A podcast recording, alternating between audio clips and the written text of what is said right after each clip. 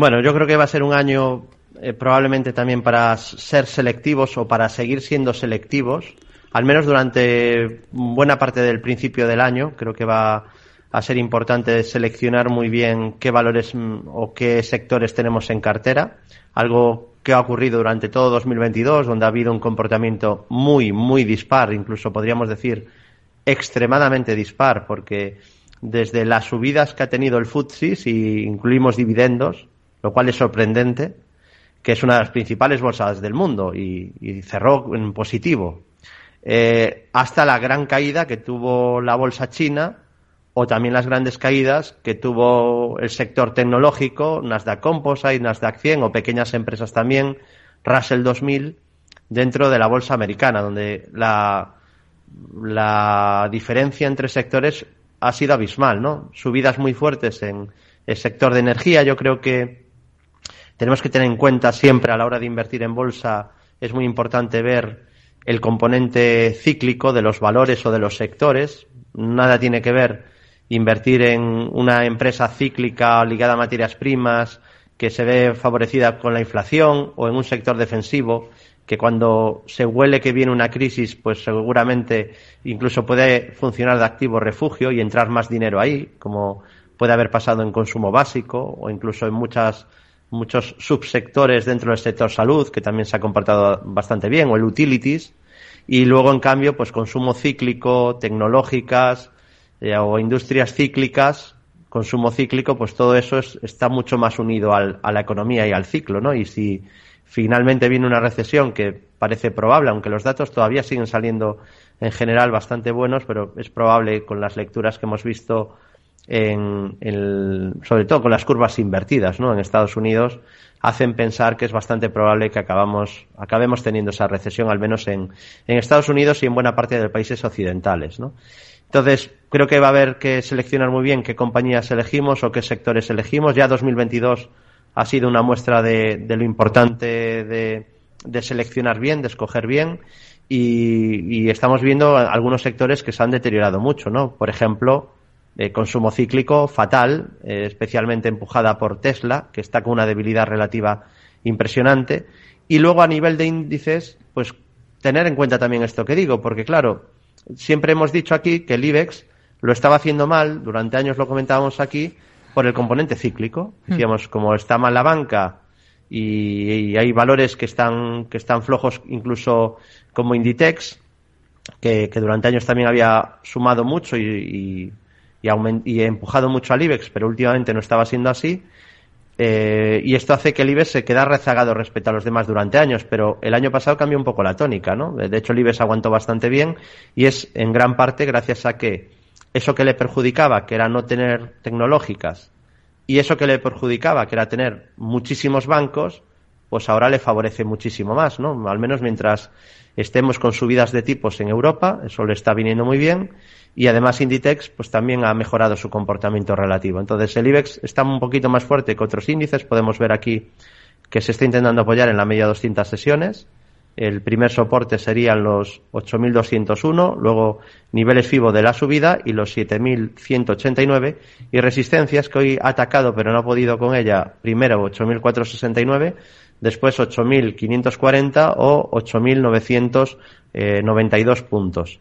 En el caso del DAX, que tampoco lo ha hecho mal, eh, cayó muchísimo, pero ha recuperado con bastante fuerza. Aún así, pues ahora en las últimas semanas parece mostrar un poquito más de debilidad respecto al IBEX. De hecho, vemos como el IBEX atacó máximos del el mes pasado y el DAX todavía hoy ha estado lejos de ese nivel. La primera resistencia son esos máximos donde hizo divergencia bajista en 14.675 y después tendría niveles de eh, exactamente 14.925 y los máximos donde hizo doble techo de 16.290 puntos. Como soporte la media 200 que ahora está en fase ascendente, niveles FIBO de la subida o niveles de 11.862. Llama la atención el mejor comportamiento de Europa respecto a Estados Unidos o al menos respecto a casi todos los índices americanos, porque es verdad que el Dow Jones está un poco mejor, algo que no pasaba desde hacía bastante tiempo, ¿no?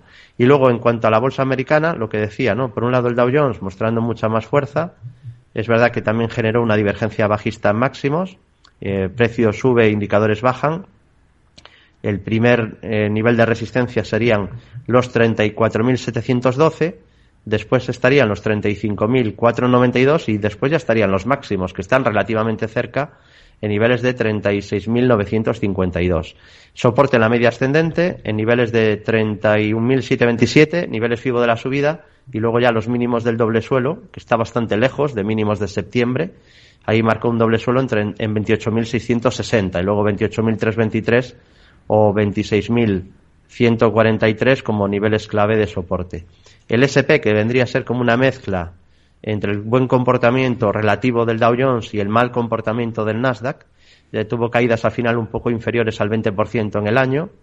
Y aquí vemos que ha chocado, que no ha podido, una vez más, con la resistencia clave, que era la directriz bajista de medio plazo, que es la que llevamos señalando desde hace ya muchos meses, ¿no? Y que ha vuelto a funcionar casualmente nos ha vuelto a funcionar de zona de resistencia.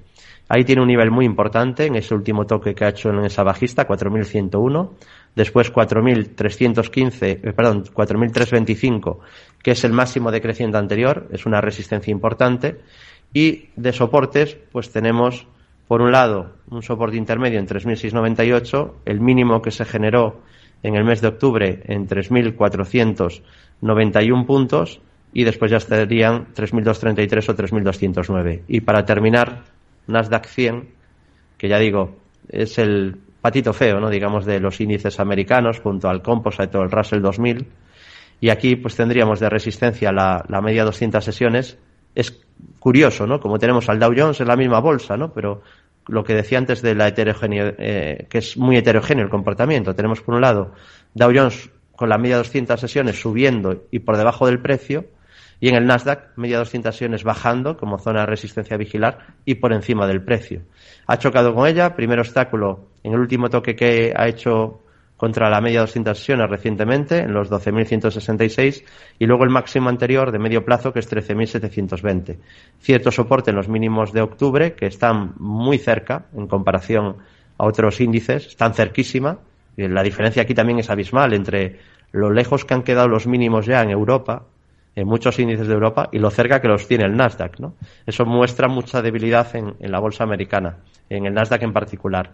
Aquí estarían los 10.750. Así que, aunque lleva más tiempo, porque perdonad, pero son cinco minutos para hacer el resumen, creo que es importante no dar esa, mm. esa lectura equivocada, como hablando de las bolsas en general, cuando nada, nada tiene que ver lo que están haciendo unos sectores y otros, y ni siquiera dentro de un mismo índice, de un mismo país, nada tiene que ver lo del Dow Jones con el Nasdaq 100.